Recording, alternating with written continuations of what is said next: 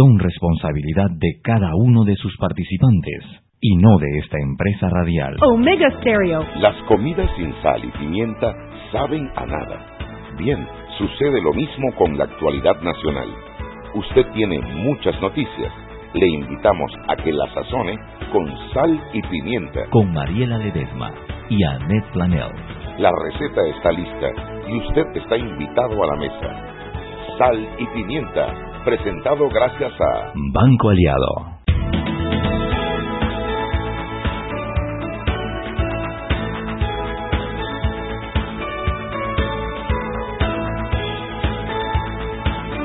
Buenas tardes, bienvenidos todos a Sal y Pimienta, un programa para gente con criterio. Hoy con me acompaña en cabina Juan Macay. El, el ají con guiso. El ají con guiso. Buenas tardes a todos amigos, ¿cómo están? Mariela les manda muchos saludos desde la bella ciudad de Boquete, donde está, dice que estaba comiendo eh, al lado del río Caldera, eh, y que estaba desde allá conectada con el mundo chateando y mandando stickers. Ella no puede, ella no puede, ese sticker, esa es la nueva. No, no esa, eh, yo creo que a Mariela, a Mariela le dieron el este es mi patria digital y ella la mujer más feliz de la tierra. ¿Usted quiere algún sticker? Usted pídale a Mariela Ledesma. Escríbale, es más, si tiene su celular, escríbale en este momento y pídale que le mande stickers para ponerla a trabajar un rato después que ha vagueado durante toda esta semana. Porque además a esa mujer sí le gusta el cuento de los stickers. Los stickers es feliz Inundar. y yo ahora le estoy mandando, la estoy supliendo. Ah, sí,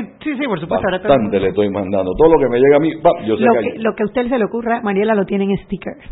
Bueno, hoy les cuento que estuvimos, Daniel Opera y yo, en el juicio eh, a Ricardo Martinelli por el caso Pinchazos. Fuimos allá para ver, es un tema histórico eh, y la verdad que no quería que se terminase sin ver de primera plano, porque una cosa es lo que vemos a través de los medios de comunicación. De hecho, pareciese que fueran dos juicios separados. Tú oyes a la defensa y oyes a la fiscalía en las declaraciones a los medios y son, pareciese dos juicios separados. Entonces fui a verificar por mí misma qué, o sea, qué es lo que está ocurriendo ahí adentro. Eh, creo que me, me tocó el peor día para ir porque precisamente como es el último día, eso estaba lleno de gente en unos salones que lo primero que tengo que decir es que da vergüenza que nuestra justicia siempre sea la cenicienta del presupuesto. Están metidos en un centro comercial que se llama Plaza Ágora. En las partes de atrás, eh, que se ve que son locales comerciales habilitados. Entonces, en la mitad de la, de la sala de audiencia, que me imagino que es una de las más grandes que tenían ahí, que cabrían 80 personas mal sentadas, hay columnas en la mitad que te, que te impiden mirar. eh, el- el- los ductos del aire acondicionado se ve el moho alrededor de la salida de los ductos de aire acondicionado. O sea, de hecho me, me, me hizo gracia, y esto no tiene nada que ver con el juicio, pero se los comento, que la jueza, Arlín Caballero, desde el principio empezó a como que le molestaba la garganta, le molestaba la garganta, le molestaba la garganta, hasta que bueno, se puso como una como una estola alrededor del cuello y ya se tocaba la garganta como que tiene alergia. Y el principal, creo que se llama Roberto Ábrego, me parece que se llama el otro, le- les, les confirmo un momentito el, el nombre del otro juez, Roberto Tejera, perdón, parecía que estaba mascando chicle. Y yo decía, a mí que me enseñaron que uno no masca chicle en lugares cerrados, yo decía, este juez, ¿cómo va a estar mascando chicle? No, estaba comiendo pastillas también, parece que para la garganta. O sea que puede ser que haya algo de Ah, fibra. claro, no sé si fibra, si los ductos del aire acondicionado estén sucios, pero, pero lo que digo es por qué nuestra justicia tiene que ser la cenicienta del, del, del, ah, del presupuesto. O sea, y después nos quejamos. y después nos quejamos de las labores de los fiscales y de los jueces y demás, y la verdad que trabajan en condiciones que no son para dictar justicia, ellos tendrían que tener salas de audiencia amplias donde uno pudiese ver, como son planas, la cabeza del, del frente te tapa toda la distancia y no ves, ¿no? O sea que la bufanda de Martinelli tiene una razón de ser. Nah, eso fue una sinvergüenzura. Yo estuve sin abrigo, nada, ahí no hace frío, eh, la temperatura estaba bien agradable, eh, sí, algo algo hay debajo de ese abrigo con el Hay que una se baja. limpieza, hay que hacerle una limpieza entonces al aire acondicionado, aire porque evidentemente porque sí. entre el moho y la carraspera, Lo otro es que la Plaza Ágora estaba abarrotada de gente, porque no solo estaba el caso Ricardo Martinelli, estaba el caso contra Rubén de León, que no le, no le, no lo pudieron imputar el día de hoy porque eh, metió un recurso de amparo de garantías constitucionales en la Corte para evitar ser juzgado yo hago una en, pregunta. La, en, la, justicia regular. Eh, siempre se dijo que Ricardo Martinelli tenía que ir a Guatemala a juramentarse claro. para poder adquirir eso es lo que, eso es lo que dice la jueza. Eso es lo que dice la eso no es el mismo caso de Rubén de León. Seguramente, seguramente. Lo que pasa es que al meter el amparo, tú ahora tienes que esperar que falle, Que la la, falle la corte Corte. antes de poder. Después y ahí entonces-. Exactamente. Lo que está tratando de hacer tiempo para juramentar y caer en ese hueco negro profundo que es la Corte Suprema de Justicia, donde no se ha condenado a nadie y donde hoy admitieron un caso contra un diputado de Cunayala por delitos sexuales. Uh, Uh. Henry Cárdenas. Aló. buenas tardes. ¿Cómo le va? Oiga, don Henry, buenas tardes. Tardes a todos por allá, buenas tardes, buenas Te tardes. ¿Me mandó saludos a Net y no le contestaste. Te van a poner en la lista negra. Ay, papá, perdón, disculpen. es que a veces tengo problemas con el auricular aquí del celular. Eh, sí. ¿Cómo has estado? Bueno, ya está comentando lo del, lo del juicio. Eh, bueno, ya comentaron que el tribunal anunció que el veredicto del juicio oral será eh, se, le, se leerá mañana a las 6 de la tarde. ¿A las qué? A las 6 de la tarde. O sea, para que si es, para que si es malo.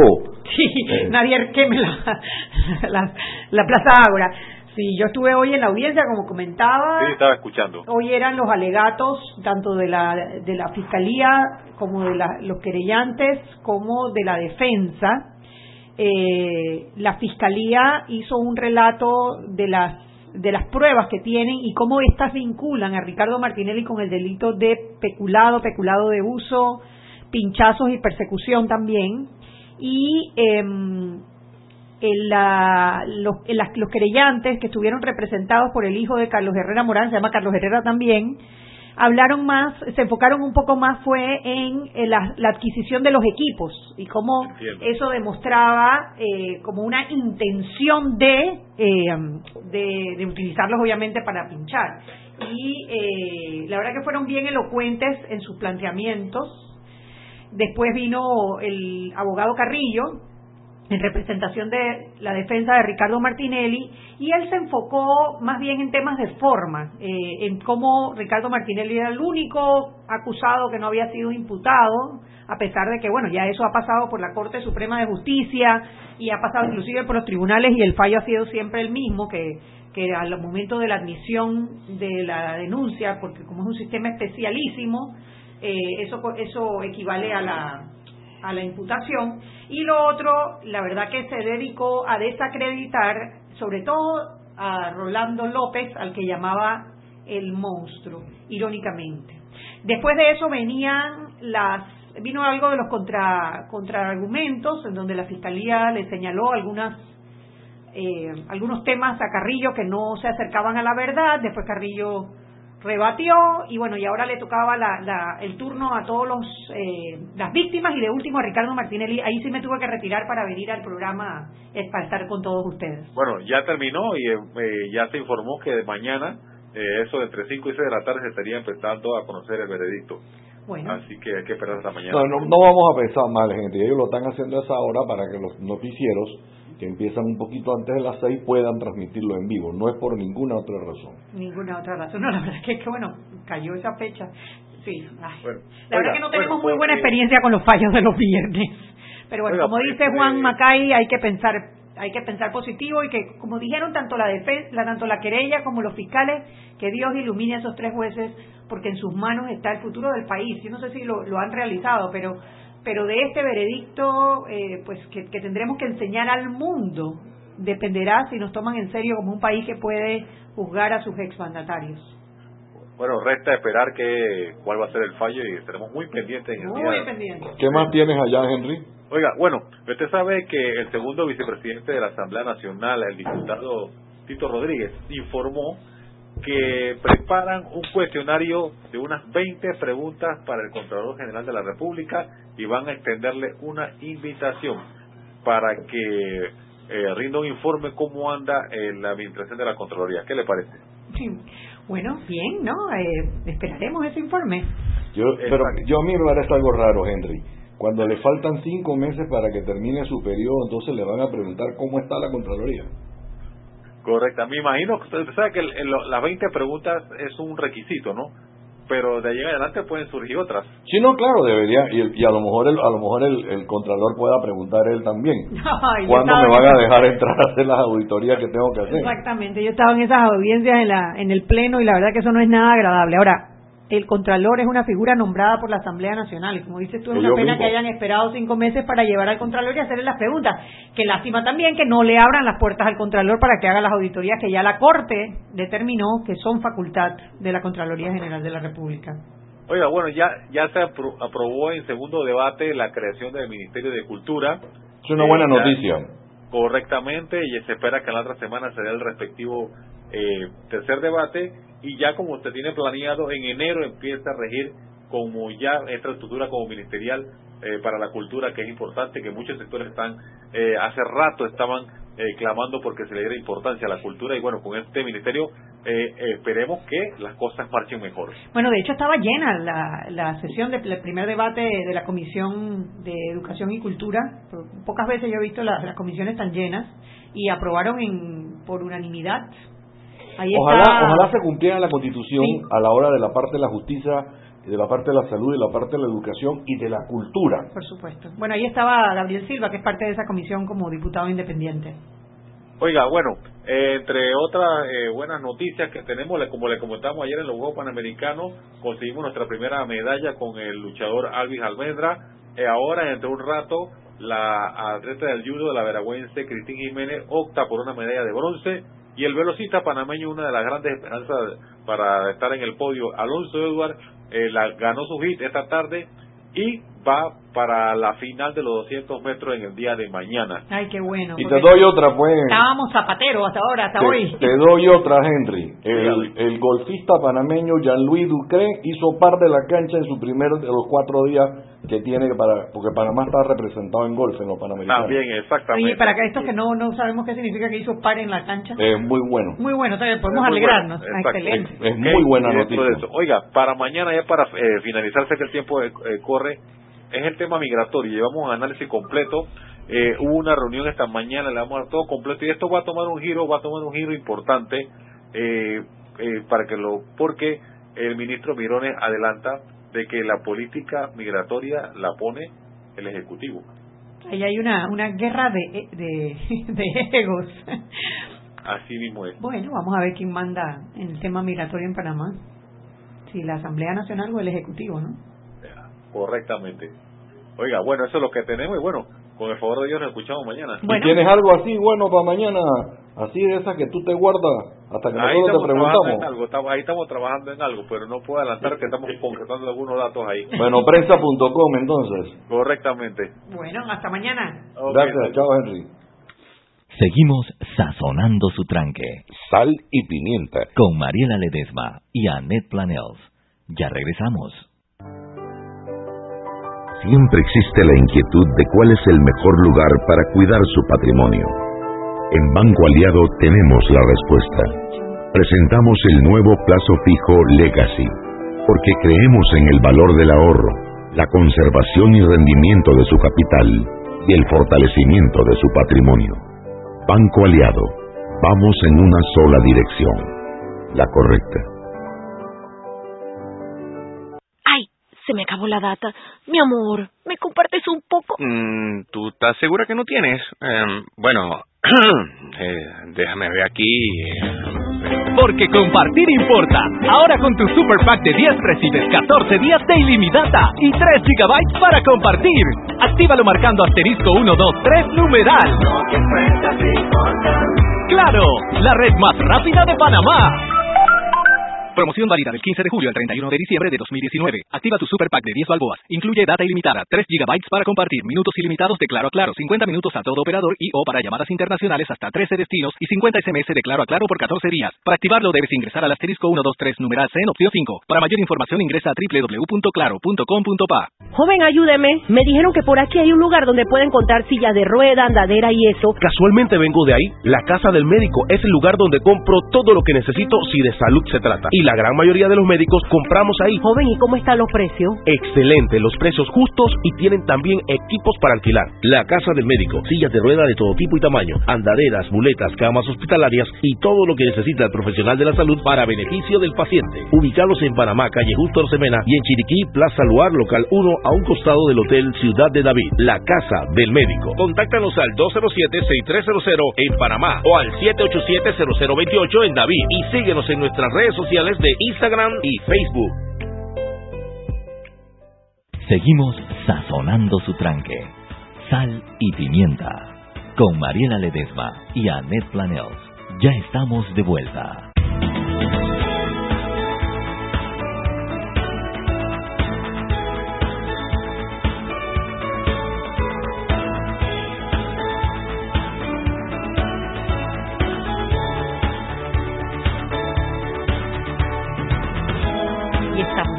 En Sal y Pimienta, un programa para gente con criterio. Hoy tenemos un invitado muy especial porque es un, miembro de este Con mucho de cabina. criterio. Hay una foto de él en la en la pared, o sea que no puede negar que es un miembro de este de este grupo de Omega Estéreo. Eh, Ricardo Lombana, Hola, buenas tardes. que bueno, tenía, tenía un compromiso de hace varios días de venir a, a conversar en Sal y Pimienta.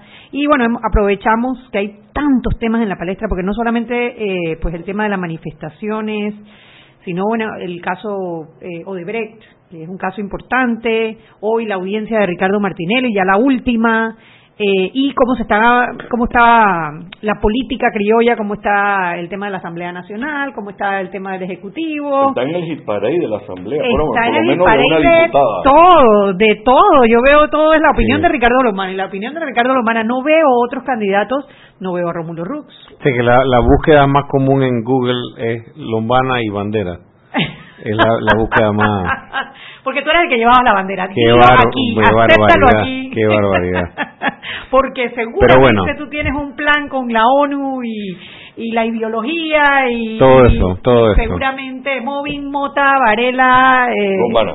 Lombana, seguramente. No, hasta George Soros lo metieron Ah, sí, ahora. verdad, sí. Yo vi a lo de George Soros, lo vi. Sí. Soros, sí. Interesante. No, pero gracias por la invitación. Aquí estamos. Estos son gajes del oficio. Ya uno está acostumbrado a, a esas manipulaciones de la información. Pero cuando uno se mete en esto, uno sabe que, que uno está sujeto a todas esas cosas, ¿no? Y sobre todo cuando estás pisando los callos eh, de la gente que quiere ocultarse tras las barreras de la oscuridad, ¿no? Entonces, eh, eso es parte del juego. Tras la el manto de impunidad de la Así es, Asamblea así Nacional. es. Yo creo Es que que es uno de los artículos que habría que revisar en la Constitución. Tú sabes que yo creo que eh, es una cuestión de estrategia y de comunicación, es uno de los graves problemas que tenemos en este país. Ey, para callarle la boca a la gente, yo hubiera puesto, yo hubiera prohijado el, el, proyecto de reglamento interno de la Asamblea, el que lo, y, y así se muera en la segunda, en el primero o segundo debate. Pero yo lo hubiera prohijado y lo hubiera puesto a discutir ya, porque desarmas a un poco de gente. Pero eh, en lo que a estrategia política y comunicación se refiere, preferimos caer en el populismo que caer en tierra fértil de las cosas que se tienen que hacer o cómo se tienen que hacer las cosas. Sí, bueno, imagínate tantas cosas que deberíamos hacer en la Asamblea y no se, no se está haciendo, ¿no? De hecho, parte de eso es la razón por la cual se están manifestando y ya llevan dos semanas consecutivas manifestándose. ¿Cómo surgió este este grupo, eh, este grupo para para llamar a los ciudadanos a manifestarse pre- frente a la Asamblea Bueno, Nacional? Eh, desde, desde, desde hace como un mes, mes y tanto, eh, cuando Benicio Robinson eh, fue elegido para presidir la Comisión de Presupuesto eh, y que se empezaron a dar una serie de sucesos en la Asamblea y se dieron los- las designaciones eh, de eh, Dana Castañeda, de, de Kivian Panay, eh, De Zulay que Rodríguez. de Zulay Rodríguez, exact- de que sacaron, eh, eh, de que evitaban o dificultaban la entrada de estos muchachos de diputados autoempleados. Eh, el Cuando tema de la sesión, Gaby- el Gaby. tema de la sesión, eh, la sesión a puerta cerrada, el incidente con Gaviñazo, eh, etcétera, etcétera, etcétera. Eso acumulado con la falta de rendición de cuentas eh, acumulada, acumuladísima, porque no se ha rendido cuentas ni de las partidas circuitales de Martinelli.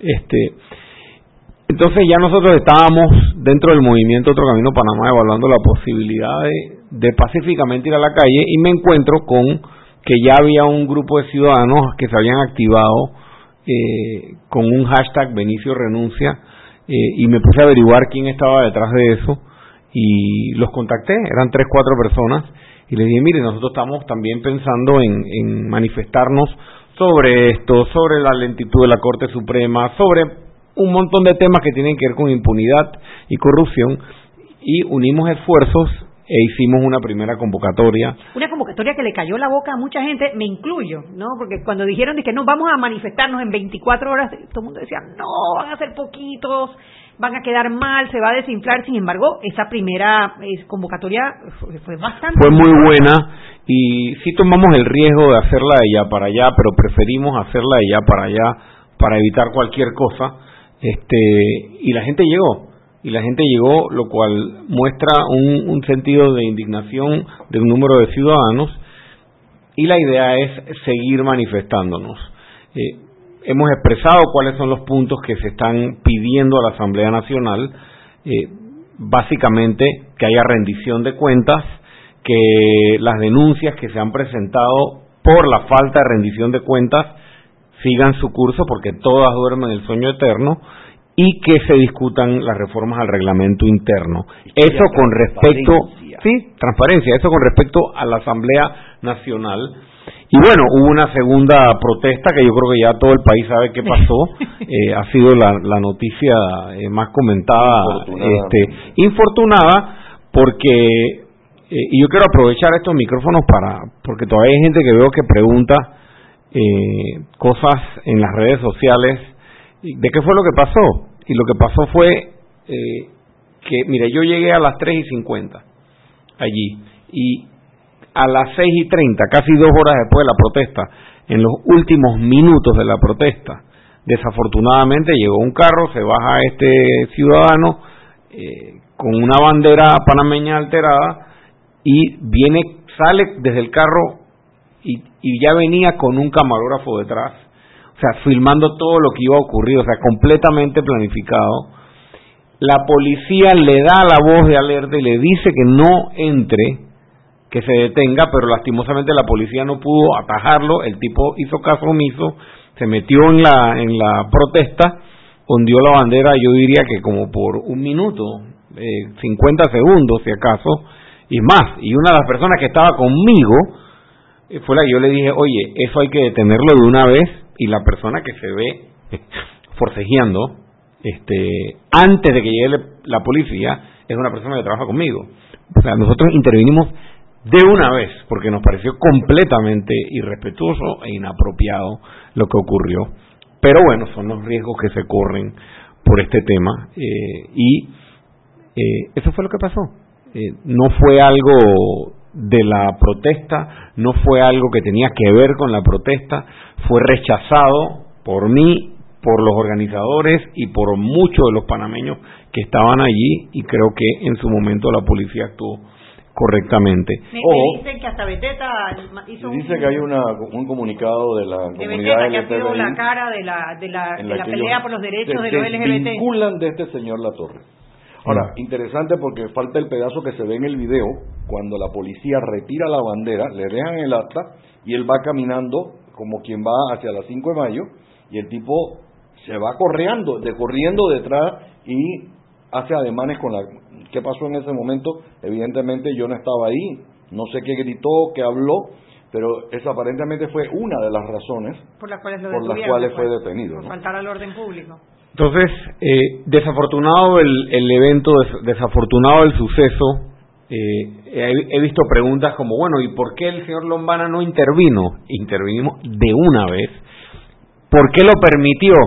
Es, es, realmente, cuando tú estás en una protesta donde tú invitas abiertamente, son cosas que pueden ocurrir y tienes que reaccionar y reaccionamos lo más rápido posible.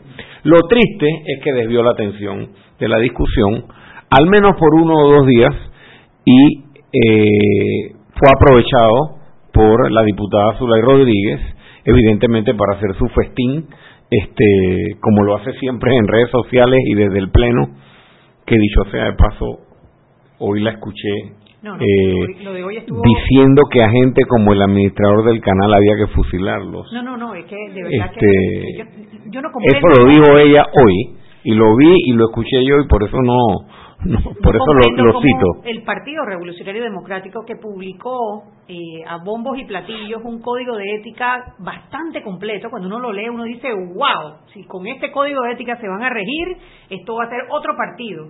Y esta persona viola tres, cuatro, cinco puntos de ese código de ética, pero nadie ha dicho nada, o sea, no dentro del partido, porque yo entiendo que lo que ella dice dentro del Pleno está amparado por la inmunidad parlamentaria que está dentro de la Constitución Nacional. O sea que ella puede decir cualquier cosa desde su curul y no es legalmente responsable.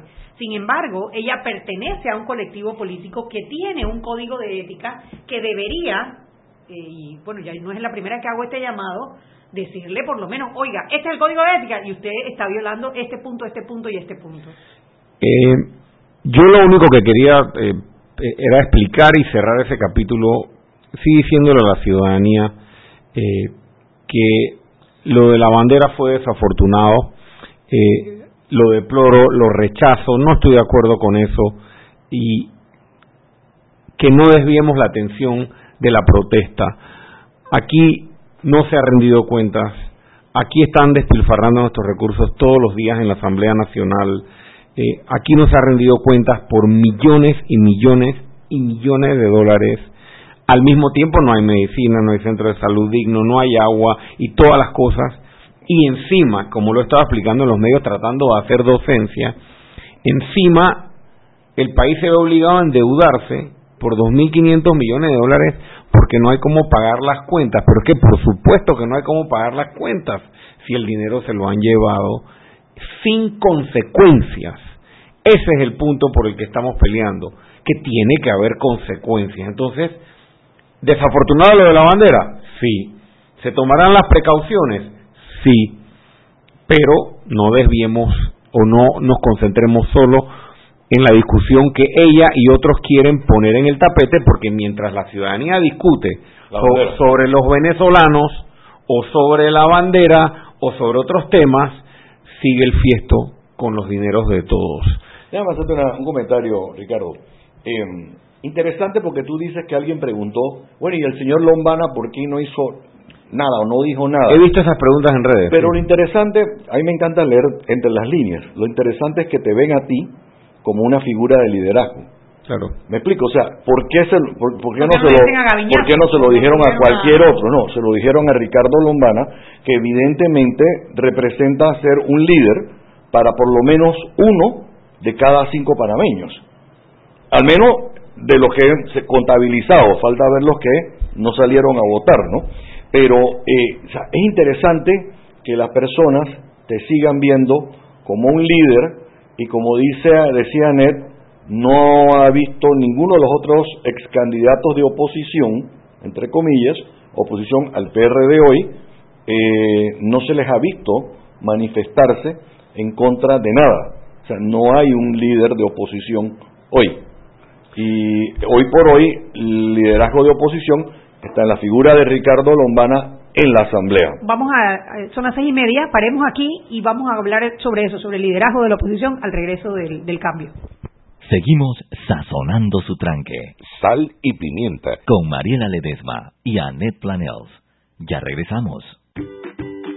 Mira, qué linda la remodelación. Se graduó en el extranjero cómo me gustaría estar allá. Tú también tienes metas que cumplir. Deja de soñar y hazlo realidad en tu vida. Traslada tu hipoteca y consolida tus deudas en una sola letra más cómoda y estable en el Banco Nacional de Panamá. Así tu presupuesto te alcanza para lograr esas metas. Banco Nacional de Panamá, grande como tú.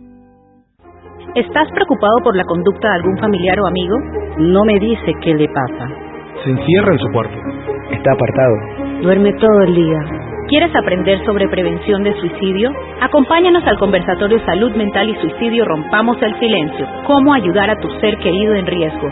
Este jueves 15 de agosto a las 2 de la tarde en la Feria del Libro en el Salón Boquete de Atlapa. Aprendamos y acabemos con el estigma. Joven, ayúdeme. Me dijeron que por aquí hay un lugar donde puede encontrar silla de rueda, andadera y eso. Casualmente vengo de ahí. La casa del médico es el lugar donde compro todo lo que necesito si de salud se trata. Y la gran mayoría de los médicos compramos ahí. Joven, ¿y cómo están los precios? Excelente, los precios justos y tienen también equipos para alquilar. La casa del médico, sillas de rueda de todo tipo y tamaño, andaderas, muletas, camas hospitalarias y todo lo que necesita el profesional de la salud para beneficio del paciente. Ubicados en Panamá, calle Justo Arsemena y en Chiriquí, Plaza Luar, local 1 a un costado del Hotel Ciudad de David, la casa del médico. Contáctanos al 207-6300 en Panamá o al 787-0028 en David y síguenos en nuestras redes sociales de Instagram y Facebook. Ay, se me acabó la data. Mi amor, ¿me compartes un poco? Mm, ¿Tú estás segura que no tienes? Em, bueno, eh, déjame ver aquí. Porque compartir importa. Ahora con tu Super Pack de 10 recibes 14 días de ilimitada y 3 gigabytes para compartir.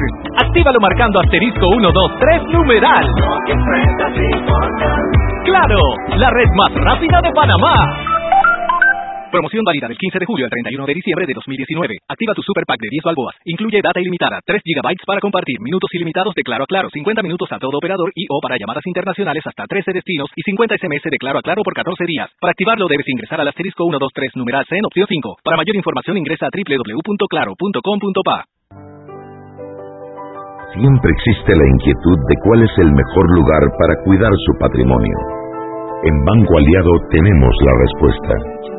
Presentamos el nuevo plazo fijo Legacy, porque creemos en el valor del ahorro, la conservación y rendimiento de su capital y el fortalecimiento de su patrimonio.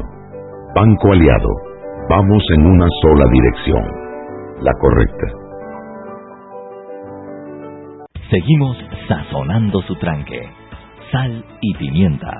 Con Mariela Ledesma y Annette Planels. Ya estamos de vuelta.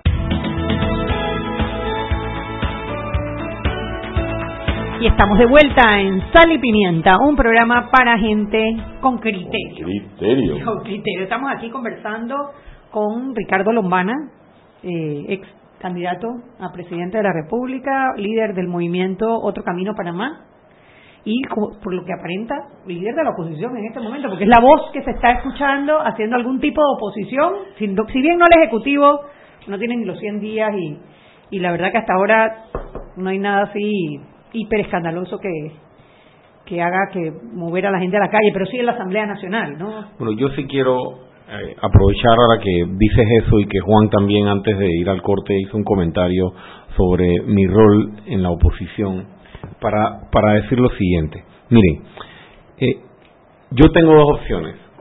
Yo hubiera podido quedarme concentradito en mi planificación de cómo armar la estructura política nacional y pasar agachado y decir, ¿sabes qué? Vamos a dejar que pasen 120 días y vamos a dejar que pasen 150 días. Sin embargo, la gravedad de lo que ocurre a mí me parece que no admite el silencio de ninguna figura política que esté realmente preocupada por este país. Y por eso yo he decidido salir tan temprano a decir esto no puede ser, porque veo, veo en el camino la impunidad de todo lo que tiene que ver con los despilfarros en la Asamblea, veo en letras grandes la impunidad del caso de Brecht, la tenemos frente a nosotros, sobre todo de los vínculos de la administración Torrijos y la administración Varela, eh, entre otras cosas, y básicamente una justicia controlada por otros factores de poder en detrimento de los ciudadanos panameños.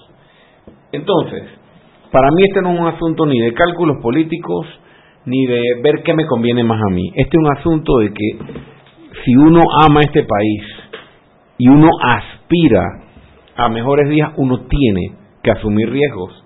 Y yo he asumido el riesgo de enfrentar a una serie de personas, y perdonen el lenguaje, pero así yo siempre he hablado, a una serie de personas que en vez de estar en la asamblea deberían estar enfrentando un juicio o tras las rejas, y eso tiene sus consecuencias. Entonces yo veo gente que a veces dice, oye, pero esto, pero lo otro, sí, yo sé que todo el mundo tiene derecho a expresarse en las redes, pero hay que salir a alzar la voz de manera pacífica. Y yo lo he asumido eh, y lo voy a seguir haciendo porque considero que es la lucha que empezamos hace dos años. Lo que yo estoy exigiendo frente a la red de la Asamblea con otros ciudadanos es lo mismo que se estaba exigiendo desde que yo estaba en la televisión, desde que yo estaba en la radio, desde que decidí recoger firmas, desde que fui candidato y ahora. Entonces yo creo que también hay una coherencia y una consistencia en el mensaje. Y claro, utilizan muchas técnicas, como se decía acá, creo que fuera de micrófono, desde que se propuso la reforma del reglamento interno de la Asamblea Nacional por Juan Diego Vázquez, aquí ha empezado una vorágine de, de, manipulación de la opinión pública con otras discusiones, con otros temas, con boquitas, con carros, con, con alquileres, etcétera. Y estaba escuchando lo de lo de Rubén de León también. Eh, eso es fácil ya vaticinar qué es lo que va a pasar con ese caso. No va a ser lo mismo del Parlacén. Entonces eh, es un rol que hay que asumir, es un rol que hay que asumir. Eh, yo pienso que este no es un tema de que hay que esperar la próxima elección, o este es un tema de vamos a ver qué pasa. Veo a la Asamblea Nacional muy mal, eh, con conductas de un número de diputados allí muy nocivas, muy en detrimento de la población y de la transparencia. No escucho a otros diputados señalando las malas prácticas con energía, tal vez uno que otro independiente, sobre todo eh, Juan Diego Vázquez y Gabriel Silva, creo que los he escuchado manifestarse eh, sobre algunos de estos temas. Y por otro lado, no escucho al Ejecutivo, no escucho al presidente. ¿Quién? sí, la eh, que la gente dice, bueno, lo que pasa es que la independencia hay, hay separación de poderes. Sí, bueno, yo lo decía el otro día sí hay separación de poderes, pero a mí, Debe haber. Pero a mí como ciudadano, Juan Macay, a mí me gustaría escuchar al presidente, si no dirigirse a la Asamblea, dirigirse al país. Diríjase al país y exprésele al país si usted está de acuerdo con lo que está ocurriendo en la Asamblea Nacional y con eso no interviene en ningún órgano. Otra cosa, el presidente es miembro del partido más grande del país. Que es el que tiene la mayoría. ¿Dónde está ¿Dónde está el partido? ¿Dónde está la directiva? O sea, no hay ni un miembro de la directiva del PRD o del Comité Nacional o del Comité de Ética o cualquiera de los órganos internos del PRD que pueda proponer algún tipo de comunicado o de, o de reacción ante lo que ocurre con los diputados del PRD en la Asamblea. O sea, yo creo que si nada va a pasar, si la Corte no actúa, si la Asamblea no rinde cuentas, si no permiten que los auditen, las denuncias no avanzan y el despilfarro sigue que nos queda a los ciudadanos. Yo creo, y aquí no, no, no estoy abogando por nadie, ¿no? Pero yo sí creo que hay una diferencia en la forma de actuar como hemos estado acostumbrados a ver a los presidentes actuar en los últimos dos periodos, ¿no? Eh, y lo hemos conversado en infinidad de veces aquí. Eh, yo sí creo en la separación eh, pero algo curioso es que esta es la primera vez que el PRD tiene un presidente que no es miembro del CEN, ni aspira a ser miembro del CEN, dicho de sus propias palabras. Interesante porque dentro de un año o dentro del, año siguiente a las elecciones, tiene que haber nuevas elecciones dentro del PRD. Eh, y a lo mejor eso es precisamente lo que está haciendo el secretario general del partido, cuidando su espalda para eh, mantenerse dentro del el CEN del PRD. Yo no sé si el PRD, y lastimosamente tengo que decirlo de esa manera, va a reelegir a una persona como Benicio Robinson como miembro del CEN.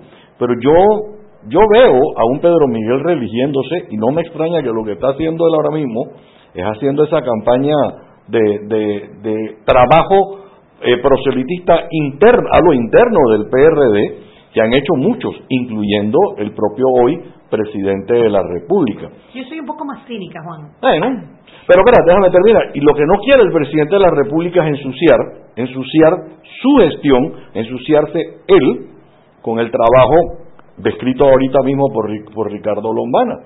En un trabajo en el que hay, eh, interesantemente, alguien propone una ley xenofóbica, una ley que viola la, libertad de expresión, el presidente sale hoy, o el órgano ejecutivo sale hoy, con una propuesta diferente, estricta, pero diferente, en la que no, hay xenofobia. Entonces, no sé, es, una cuestión de estilos. yo quiero, eh, yo acuérdate que yo le confié, yo confié por un año y medio al presidente Varela hasta que me di cuenta que no iba a funcionar. A mí me demoró un año y medio darme cuenta, lastimosamente, ¿no? Pero eh, yo veo las buenas intenciones en ese, estoy hablando en específicamente en ese punto. En, no, y en el, o sea, de las leyes que ha estado proponiendo eh, la diputada Zulay con la propuesta que hace hoy eh, Mirones, que es el que lleva la bandera. Yo, coincido en lo último que tú has dicho, y lo he dicho públicamente, ¿ah? yo confío y todavía percibo las mejores intenciones, honestamente, del, del señor presidente de la República, y que quede claro, en lo que no coincido desde campaña y ahora, y tal vez esto cambie, pero estamos viendo hasta ahora, es que se pretenda eh, sacar el país adelante solamente creyendo que haciendo una buena gestión desde el Ejecutivo no importa el descalabro institucional de la Asamblea y del Judicial. de acuerdo. Eso, no hay ningún crecimiento económico sostenible, ni a largo plazo, ni un desarrollo social sostenible, porque todo crecimiento económico sostenible se basa en instituciones sólidas. El propio sector privado pide institucionalidad sólida. Entonces, pretender no ensuciar, no mirar, no incidir y permitir que la Asamblea, mira, cuando el, si esta Asamblea sigue este camino que lleva, cuando esta Asamblea reciba el proyecto de reformas constitucionales, cuando digo reciba después de las consultas, yo no quiero saber cuál va a ser el estado que va a tener la Asamblea Nacional y qué legitimidad la ciudadanía va a sentir que tiene la Asamblea. Y el otro año las reformas electorales. No, y tienen luego en otra legislatura que volver a ver el tema constitucional. Entonces, eh, Contralor, tres, tres magistrados de la Corte Suprema, creo que tres eh, de la Junta Directiva, todos de aquí al, exacto, de la Junta Directiva del Canal, todo aquí a diciembre. Ahora, yo lo veo, cuando decía que lo veía un poco más cínico, eh, y coincido en que yo veo buena voluntad por parte de Laurentino Cortizo y su consejo de gabinete. Yo no, digo, hay algunas figuras que ponte, no, las hubiera escogido yo seguramente, pero me parece que ha buscado un, balance entre, eh, entre experiencia y juventud, eh, y son personas que se ve que están preparadas para los cargos que, le, que les asignaron. Habrá que darles el tiempo para que resuelvan, para ver si pueden ser efectivos en su gestión. Sin embargo, yo lo que veo es una grandísima pelea por el poder entre Laurentino Cortizo, como órgano ejecutivo, como el presidente de Panamá, y eh, un grupo del PRD que quiere garantizar posiciones para su gente. Y esto se deriva de la grave crisis que tenemos en todos los partidos, porque yo creo que ningún partido hasta la fecha se libra de ese, de ese karma, que es que se han vuelto oficinas de empleo, se han vuelto yo me inscribo en el partido político para que tú cuando llegues al gobierno me consigas un puesto. ¿Y cómo le puedes conseguir un puesto de trabajo a 500 y tantos miles de adherentes que tiene el Partido Revolucionario Democrático? Ponte que Nito pudiera nombrar 50 mil personas, todavía es apenas el 10% del partido. Entonces, por un lado tienes a los actuales líderes internos del partido que tienen que enfrentar una elección en unos meses para poder garantizar su continuidad y su poder, algunos que no están ya dentro de la Asamblea Nacional, Tienes a Benicio Robinson, que además enfrenta un rechazo que él nunca había sentido de la población en general, que lo ha obligado a rendir cuentas, lo ha obligado a presentar un certificado médico por Twitter, eso no se había visto nunca. Y por el otro lado tienes a un Laurentino Cortizo que quiere ejercer su mandato como lo manda la Constitución, designando él a las personas que lo puedan ayudar en, a resolver, a, hacer una gestión eficiente para todos los panameños se nos va a quedar corto el programa, son las 6 y 45. Vámonos al cambio y, y de regreso seguimos analizando ese tema. Seguimos sazonando su tranque. Sal y pimienta. Con Mariela Ledesma y Annette Planels. Ya regresamos. Siempre existe la inquietud de cuál es el mejor lugar para cuidar su patrimonio. En Banco Aliado tenemos la respuesta. Presentamos el nuevo plazo fijo Legacy, porque creemos en el valor del ahorro la conservación y rendimiento de su capital y el fortalecimiento de su patrimonio. Banco Aliado, vamos en una sola dirección, la correcta. Seguimos sazonando su tranque, sal y pimienta, con Mariela Ledesma y Annette Planels. Ya estamos de vuelta. Y recuerden que en la casa del médico usted puede encontrar el glucómetro VivaCheck con un amplio rango de hematocrito de 0 a 70% capaz de evaluar recién nacidos, mujeres embarazadas, pacientes con anemia y otros. 900 memorias con fecha y hora, 5 segundos de tiempo de respuesta, puerto USB para transferencia de datos, incluye 10 tiras de prueba, glucómetro VivaCheck, de venta en la casa del médico Justo Arosemena y en David Chiriquí. ¿Estás preocupado por la conducta de algún familiar o amigo? No me dice qué le pasa. Se encierra en su cuarto. Está apartado. Duerme todo el día. ¿Quieres aprender sobre prevención de suicidio? Acompáñanos al conversatorio Salud Mental y Suicidio Rompamos el Silencio. Cómo ayudar a tu ser querido en riesgo. Este jueves 15 de agosto a las 2 de la tarde en la Feria del Libro en el Salón Boquete de Atlapa. Aprendamos y acabemos con el estigma.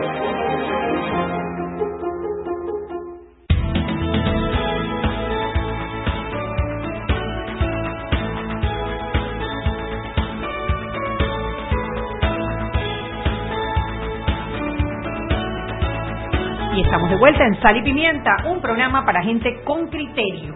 Estamos aquí, Juan Macay y yo, conversando con Ricardo Lombana, ex candidato presidencial, líder del movimiento Otro Camino Panamá.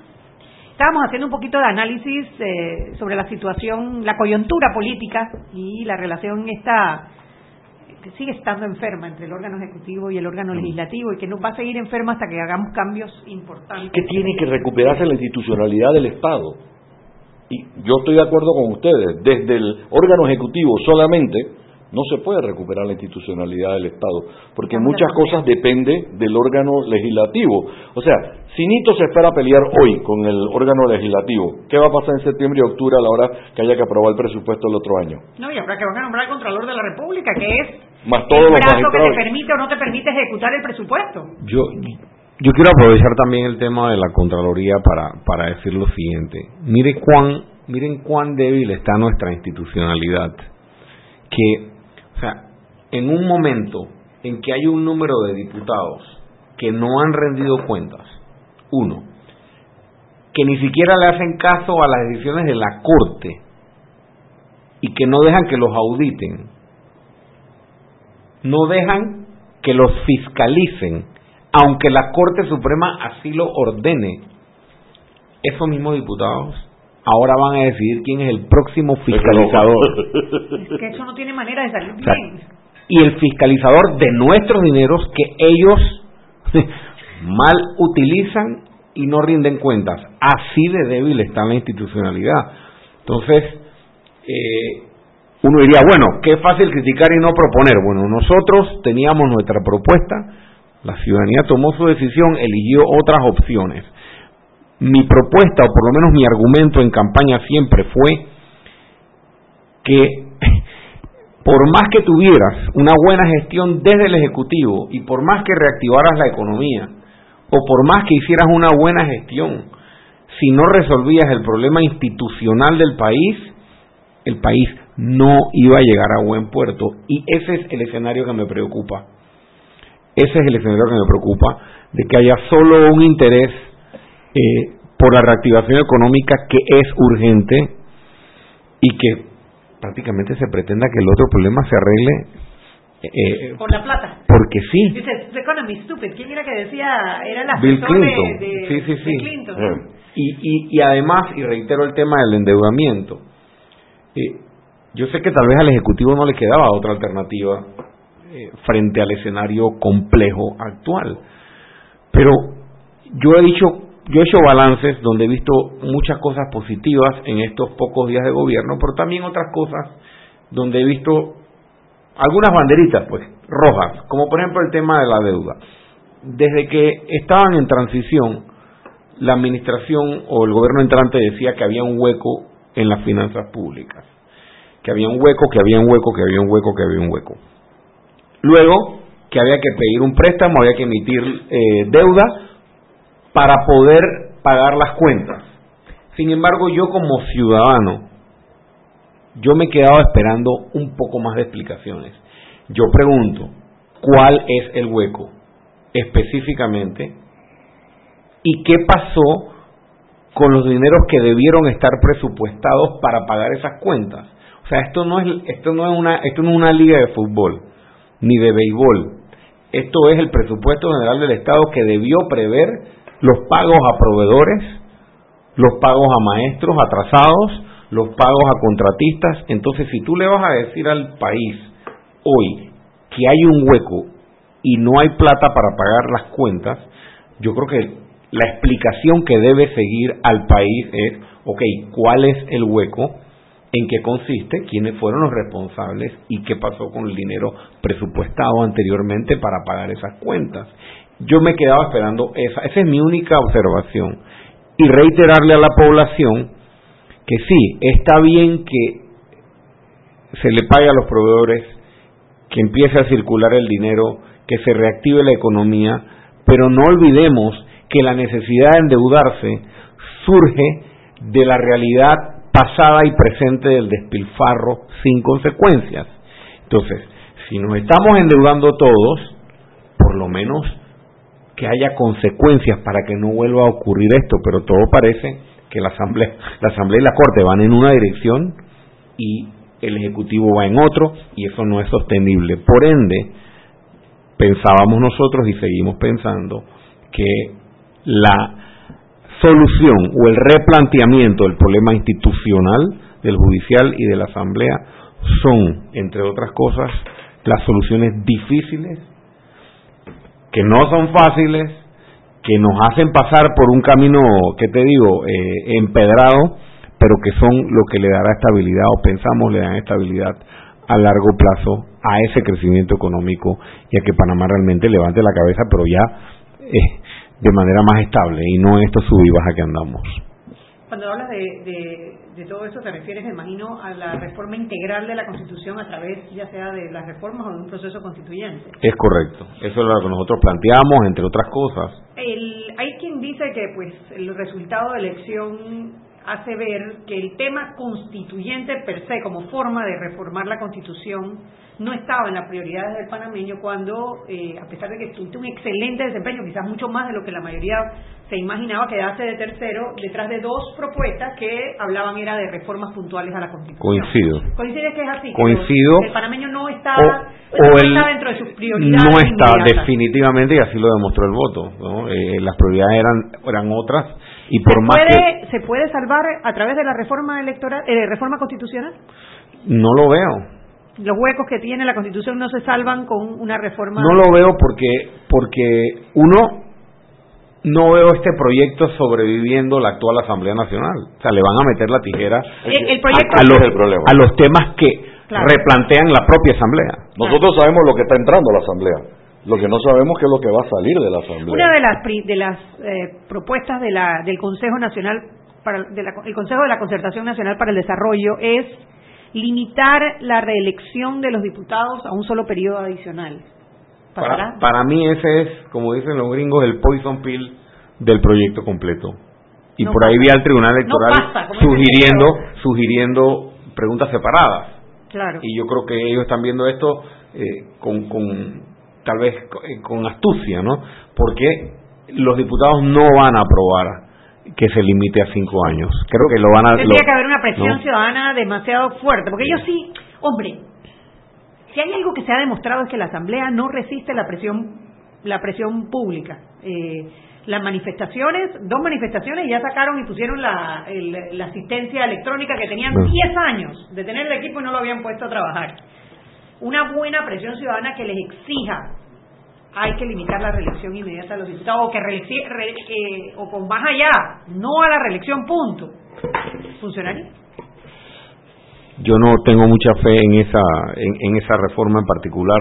No creo que la que no tenerle eh, fe a la reforma, no tienes le tiene fe al proceso de reforma dentro de la asamblea. Yo creo que es diferente porque me alineo con lo que acabas de decirte que el Tribunal Electoral ha sacado una fórmula para tratar de darle un oxígeno boca a boca, porque ni siquiera es oxígeno, es una respiración boca a boca a la Constitución, porque estamos claros, yo te voy a decir algo sinceramente, el país está dividido en muchas cosas está dividido en la forma como vemos a los extranjeros, está dividido en la forma como vemos el matrimonio igualitario, eh, vemos cómo funciona el, proselitismo político, para no decir clientelismo político, estamos viendo en cómo, dividido en cómo se hace política, porque yo les voy a ser bien sincero, a estos diputados sinvergüenzas no los eligió ni el PRD, ni los eligió el Cambio Democrático, ni los... No, ¿quién los eligió? Las personas que votaron por ellos dentro de un sistema que está dañado. Es algo que a nosotros dentro de de un vender sis- a cada rato, pero a ver, tú tienes un- una reforma electoral que estaba hecha a la medida de ellos. Por eso. La prueba está en que sacaron 50% de las curules y sacaron 33% en la votación popular. O sea que tú te das cuenta que en la repartición no está la supuesta equidad que, debe, que está dentro de uno de los principios consagrados en la manera como se eligen los diputados para la Asamblea Nacional, o se asignan las curules, ¿no? Vamos a tener que hacer otro programa. Es que, pues, ¿qué te digo? Sí, pero brevemente. Mira, ya la comis- ya el Consejo Nacional de Partidos Políticos se está reuniendo en el Tribunal Electoral para hablar de la próxima reforma. Y los independientes y la libre postulación no tienen ninguna representación en ese consejo. Y además no lo tenemos en el consejo de en la Comisión de Reformas Electorales, que eso es lo que vamos a solicitar. Pero sí, sí la- hay, hay una parte de la sociedad civil que sí, Sí, pero- Esas se reúnen en enero, en el foro La ciudadanía tiene que exigir, y eso nosotros lo vamos a solicitar, que haya igualdad de votos. Totalmente de acuerdo. No puede ser que el 52% de los panameños no estamos inscritos en partidos políticos, pero los partidos políticos tienen mayoría y deciden la regla del juego electoral y democrático que es para todos, empezando por allí. Y por otro lado, eh, esa es otra cosa que dice, señor Lombana, ¿usted por qué protesta eh, eh, contra el tema de los diputados si la ciudadanía los eligió? Yo quiero eh, aquí solamente eh, sugerirle a, a quienes piensan de esa manera, miren, la legitimidad no es solamente, o no se gana solamente con la cantidad de votos que tú sacaste. Aquí se reparte dinero en efectivo el día de la elección, el día antes y, el día antes, los dos tres días antes. Nosotros tenemos eso documentado, hemos presentado denuncias, circularon videos en las redes, la Fiscalía Electoral no existe. Entonces, cuando tú repartes dinero para que voten por ti y no hay ninguna consecuencia, no es una pelea igual. Por supuesto que no lo es. Entonces tú no puedes decir, ah, pero es que Benicio Robinson, igual la gente lo escogió, así que usted no puede eh, cuestionar. No, no, claro que Y se puede, claro que se puede cuestionar la legitimidad. No se cuestiona la legitimidad el día que aquí haya un árbitro imparcial e igualdad de condiciones en la competencia. Allí yo creo que entonces podemos hablar, bueno, si la población lo eligió así, perfecto.